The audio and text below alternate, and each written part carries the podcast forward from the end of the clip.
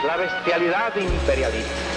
Yo creo que este debate lo instalaron las mujeres y este debate no, no está más allá de la agenda electoral. Estamos frente a un verdadero conflicto frontal sobre las grandes corporaciones transnacionales y los estados.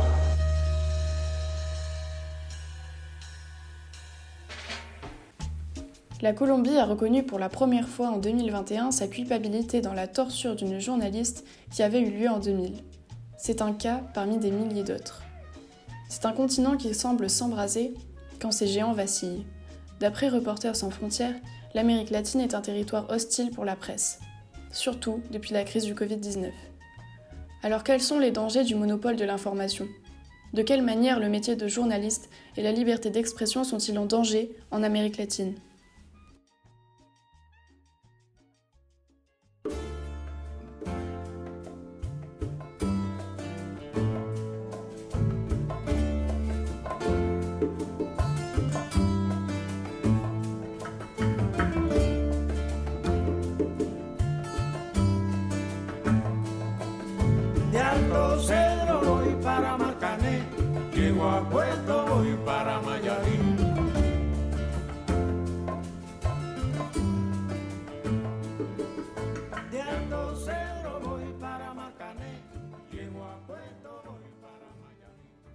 La violence et la peur au quotidien, voilà les premiers mots du rapport des Reporters sans frontières lorsqu'il s'agit de parler de la place des médias au Mexique.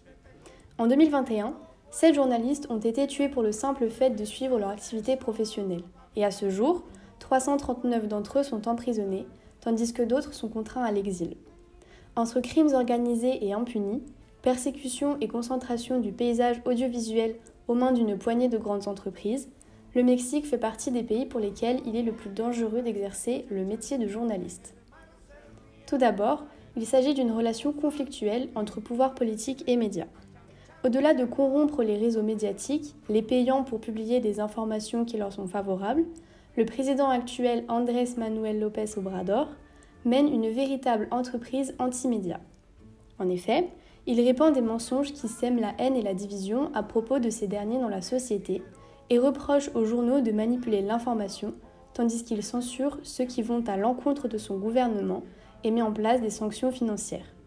Ainsi, le 30 juin 2021, il annonce même une nouvelle mesure, une distribution de bons et mauvais points chaque semaine aux journalistes afin de contrôler, je cite, toutes les manipulations des médias grand public au nom du droit de réponse.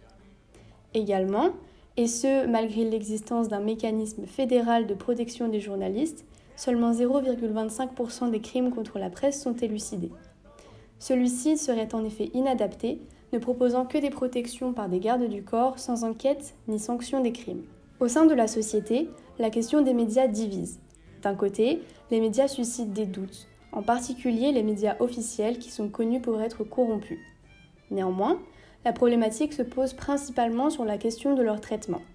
Les journalistes sont en effet largement menacés par les narcotrafiquants et sont régulièrement agressés, persécutés, voire tués par ceux-ci. Ce fut par exemple le cas de Javier Valdés le 15 mai 2017 alors qu'il avait publié plusieurs ouvrages d'investigation sur le trafic de drogue. Toutefois, pour une partie des citoyens, ces meurtres sont source d'indignation. C'est pourquoi de grandes manifestations se sont déroulées après la mort du journaliste pour exiger la fin de l'impunité et la revendication de la sécurité des journalistes. Enfin, l'absence de liberté médiatique est la source de nombreux mouvements et failles au Mexique. C'est en effet une véritable menace pour la démocratie, alors que l'information est un outil de formation de la conscience, de prise de recul. La presse est comme un lieu immatériel de débat, de défense de l'intérêt social. Alors, face à la répression de ce droit, des mouvements émergent. Ce fut d'abord le cas en mai 2012 avec le hashtag YoSoy132, né en opposition au candidat à l'élection présidentielle Enrique Pena Nieto du Parti révolutionnaire institutionnel et la dénonciation de la corruption Televisa et TV Azteca, deux acteurs audiovisuels principaux. Il les a en effet payés durant sa campagne pour obtenir un traitement médiatique qui lui soit favorable, ainsi que de saboter l'image de son opposant principal, le président actuel. Ainsi, les étudiants, vecteurs du mouvement, demandent une démocratisation des médias face au monopole des deux chaînes majeures, une concurrence réelle et veulent une information transparente et plurielle. Plus récemment, le 17 septembre 2020, a été publié un manifeste pour la défense de la liberté d'expression par 650 intellectuels et journalistes demandant à Lopez Obrador de cesser de stigmatiser et diffamer ceux qu'il appelle ses adversaires et plus largement de dénigrer les médias. Passons maintenant à l'Argentine, qui vit une situation assez différente. Nous avons eu la chance d'interviewer Rocio Cortina, une journaliste vivant en Argentine qui nous a permis d'avoir un avis direct sur la situation des médias là-bas. Pouvez-vous vous présenter? Quel est votre parcours en tant que journaliste? Mon nom est Rocio Cortina. Je suis journaliste depuis maintenant 15 ans, dans une revue de circulation nationale. Maintenant, je travaille en freelance dans différents médias et je travaille aussi dans l'écriture. En effet, c'est sous le mandat du président Mauricio Macri qu'on a réellement assisté à une régression de la liberté d'expression en Argentine. Des journalistes limogés, des programmes de télévision et de la radio publique supprimés, ainsi que de nombreuses autres exactions. Aujourd'hui, avec Fernandez, ce sont surtout les conditions de travail des journalistes qui sont déplorables. D'après le rapport de l'Union de la presse et de la province de Buenos Aires, en 2015, c'est plus de 3000 journalistes qui ont perdu leur emploi. Comment avez-vous vécu le mandat de Mauricio Macri en tant que journaliste? Nous savons que les libertés, et particulièrement la liberté d'expression, ont été fortement réprimées. Comment étaient vos conditions de travail? Cette question est intéressante car c'est à la fin du mandat de Macri que j'ai été renvoyé de la revue où je travaillais. Ça a été des années très difficiles économiquement pour l'Argentine. À la fin de son mandat, a commencé une grande vague de licenciements dans tous les moyens de communication, donc une réduction des médias. J'ai fait partie de ce mouvement, j'ai été renvoyé au bout de 14 ans dans une revue. Depuis la fin du mandat de Mauricio Macri et l'arrivée au pouvoir d'Alberto Fernandez en 2019, que s'est-il passé pour les médias? Est-ce qu'ils ont connu les mêmes abus que pendant le mandat de Macri? Si oui, quelles ont été les principales évolutions? C'est assez difficile de voir les changements à cause de la pandémie, de témoigner d'un nouvel équilibre des médias. Nous en sommes qu'à la moitié de son mandat. Je pense qu'en Argentine, il n'y a pas vraiment d'abus, pas réellement de manque de liberté d'expression de presse, mais plutôt des mauvaises conditions de travail. Le travail est mal payé, il n'y a pas de flexibilité. Nous ne sommes pas le seul pays à vivre cette situation. Aujourd'hui, le salaire de journaliste à la fin du mois ne suffit plus. On est obligé d'avoir un travail à côté, même si ceux qui travaillent dans la télévision sont mieux payés. On est obligé d'avoir un autre travail, en freelance par exemple. En fait, c'est ces mauvaises conditions de travail qui affectent la qualité du journalisme. Sous le gouvernement Macri, les moyens ont été réduits, alors que les informations étaient très importantes à cette période. Cette période a aussi été marquée par la réduction des moyens publics, baisse des canaux d'information par exemple. Peut-on dire que les journalistes sont en danger en Argentine aujourd'hui? Est-ce que vous devez prendre plus de mesures que les autres pour vous protéger? Non, je ne dirais pas ça. Comparé aux journalistes morts ou persécutés, par exemple comme au Mexique. Peut-être qu'il y a des cas isolés qui subissent des pressions. Les grands groupes économiques contrôlent les moyens de communication aujourd'hui. Le problème en Argentine, je pense qu'il est plus implicite. Pensez-vous qu'il est possible d'utiliser votre rôle de journaliste pour dire la vérité? Est-ce qu'il y a déjà eu des situations où vous avez préféré ne rien dire pour garantir votre sécurité? Je n'ai pas vécu ce genre de situation. Peut-être parce que les thèmes sur lesquels j'écris ne sont pas très politisés, comme le sport ou la culture. Pour les journalistes qui abordent les sujets politiques, je pense qu'il faut se responsabiliser. Notre rôle est d'informer le lecteur, pas de provoquer l'opinion publique. La vérité est que je n'ai pas eu de nouvelles de mes collègues me disant qu'ils ont déjà vécu cette situation. Je pense qu'ici, on parle, on parle beaucoup plus qu'avant. Actuellement, il y a la campagne pour les élections législatives du 14 novembre. Il y a donc des sujets un peu tendus, mais les candidats le savent en se présentant. Et puis s'il y a cette tension, c'est que l'on peut s'exprimer. Quelle est la situation sur les réseaux sociaux? Y a-t-il des journalistes qui préfèrent les utiliser parce qu'ils se sentent plus libres? Je pense que les journalistes voient aujourd'hui les réseaux sociaux comme un moyen de plus pour s'exprimer, un outil de plus pour travailler, comme Twitter. Je pense que c'est le réseau social que les journalistes utilisent le plus, parce qu'il y a beaucoup d'informations en continu. Il faut donc les filtrer, pour les journalistes comme pour les utilisateurs en général.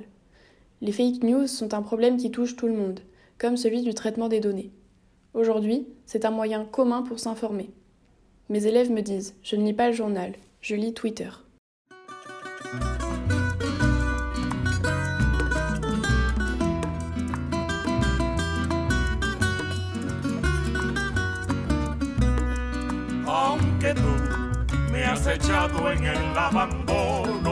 Passons maintenant au Venezuela.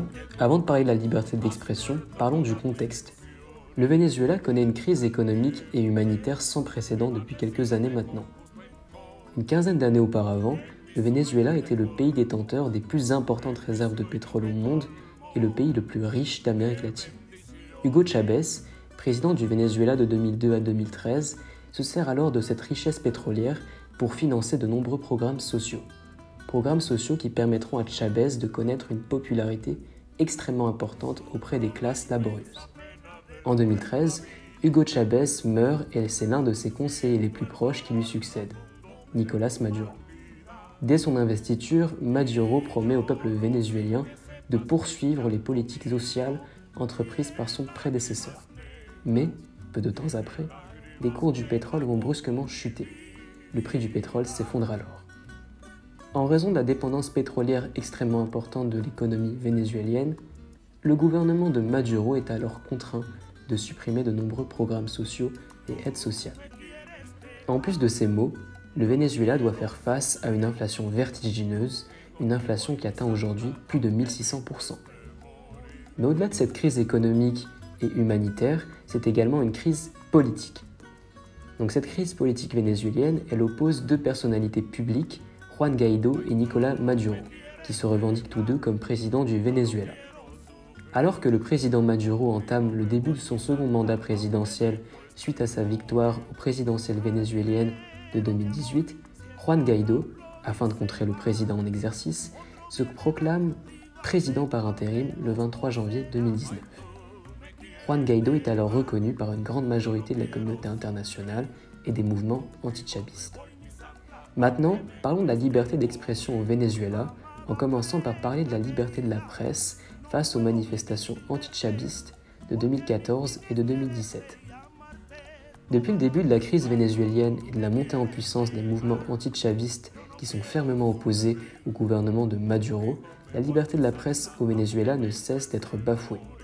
Au cours des manifestations populaires de 2014 et de 2017 qui se sont vus organisés par l'opposition au gouvernement de Maduro, la liberté de la presse s'est vue muselée. En effet, de nombreux journalistes qui couvraient ces manifestations ont été victimes d'agressions policières. De plus, de nombreux médias réputés comme proches de l'opposition se sont fait écarter de la presse vénézuélienne, remettant totalement en cause le pluralisme de l'information.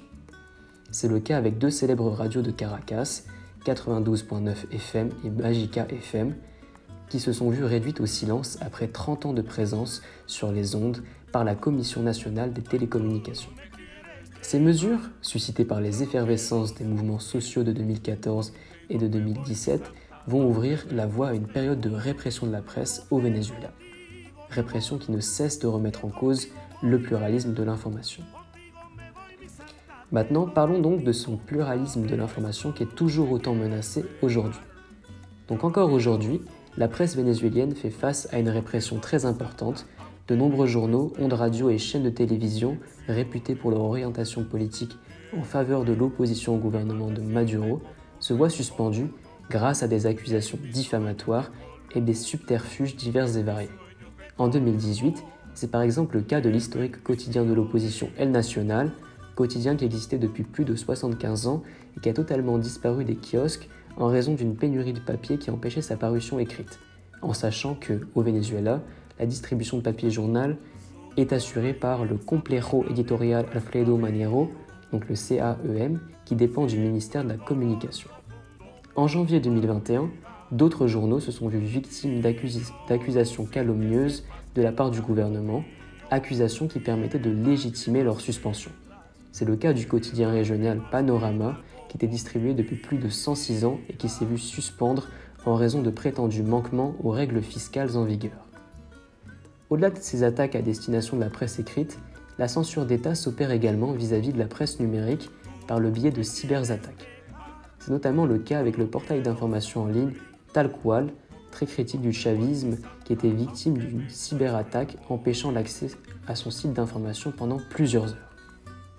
Toutes ces mesures de répression vis-à-vis des organes de presse, réputés pour leur orientation politique anti-chaviste, conduit à une remise en question du pluralisme de l'information au Venezuela. La censure d'État cherche à évincer toute forme de contestation médiatique du gouvernement chabiste, consacrant les uniques médias qui suivent la ligne du parti.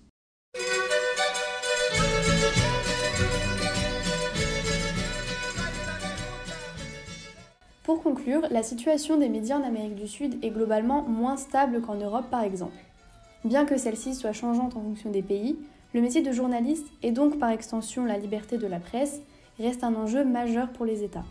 Entre manque de ressources, corruption, voire violence, le métier de journaliste prend donc une place importante dans le classement des métiers les plus dangereux dans cette région du monde.